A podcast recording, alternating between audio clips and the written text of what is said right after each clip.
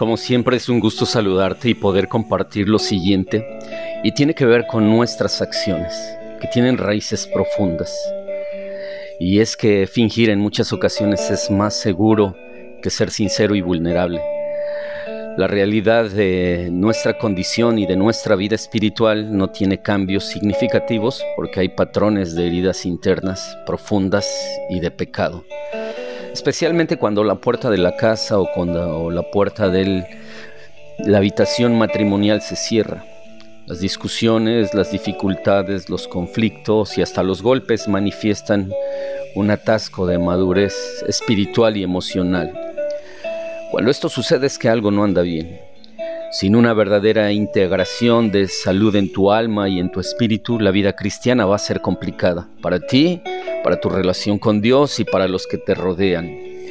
Al no resolver estos asuntos, la gran mayoría escapan de donde una vez tuvieron un gran compromiso y por eso los expertos en conducta social dicen que las personas con problemas emocionales y espirituales les es tan fácil huir dejando el trabajo, la familia y la iglesia.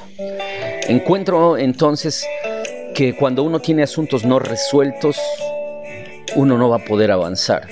Veo el ejemplo de uno de los reyes de Israel, Saúl, que cuando él pecó no se arrepintió y entonces su espiritualidad era enfermiza, porque nunca mostró un verdadero aprecio por la presencia de Dios. En cambio, David, cuando fue confrontado con su pecado, lo primero que exclamó fue, no quites de mí tu Santo Espíritu, por favor no me eches de tu presencia. Y a través de los salmos David expresa todo tipo de emociones. Es bueno expresar entonces emociones. Era el lugar donde David recibía su sanidad, la presencia de Dios. Por ejemplo, Salmo 27 dice, una sola cosa te pido y es estar en tu presencia todos los días de mi vida. También el Salmo 84 dice, prefiero estar un solo día en tu casa que mil fuera de ella. Sin embargo, los que huyen de Dios son aquellos que un día tuvieron su lugar estable. Ellos antes tenían un compromiso sincero con Cristo. ¿Qué es lo que salió mal? Eran seguidores sinceros de Jesús, pero tenían problemas no resueltos. Guardaban problemas bajo la superficie, asuntos sin resolver pensando que las cosas van a mejorar por sí solas.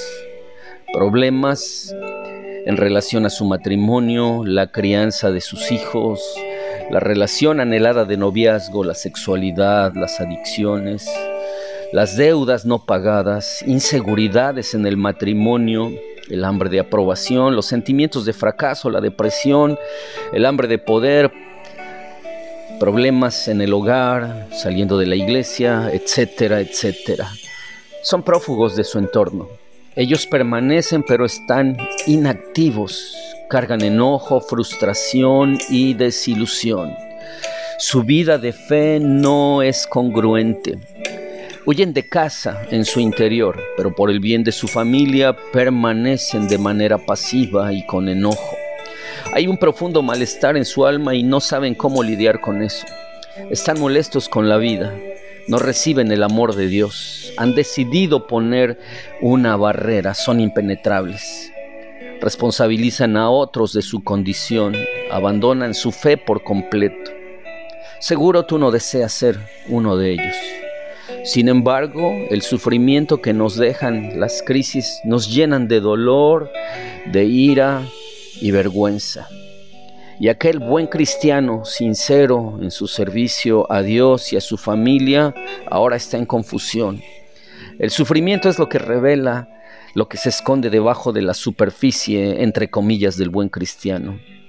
Hay capas completas de nuestro ser, muy profundas sin ser alcanzadas por el poder transformador de Dios.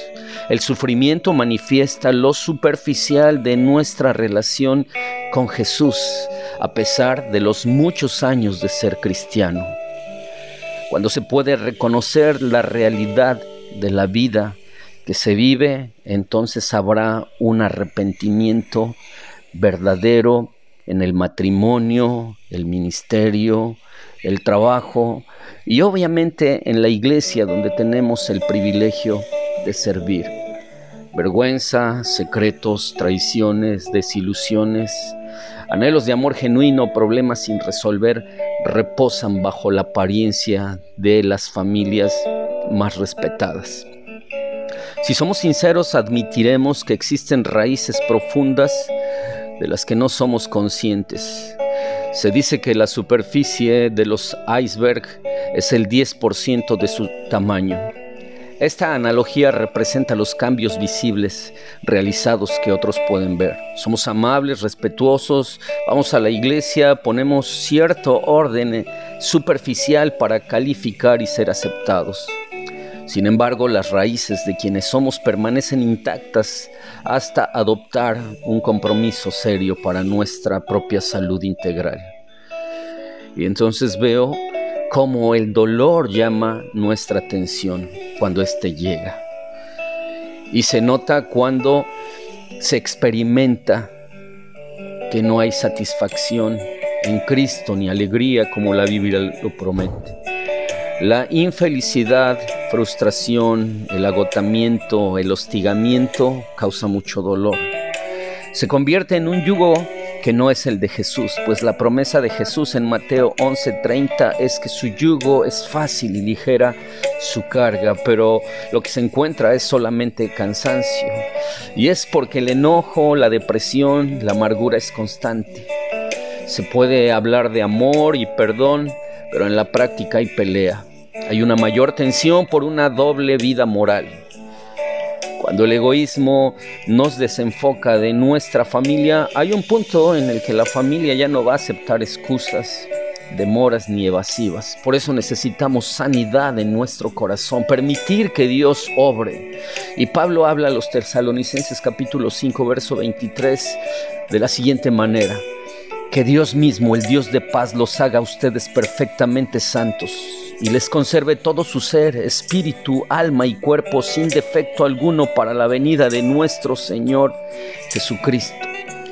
La salud emocional y la madurez espiritual son inseparables.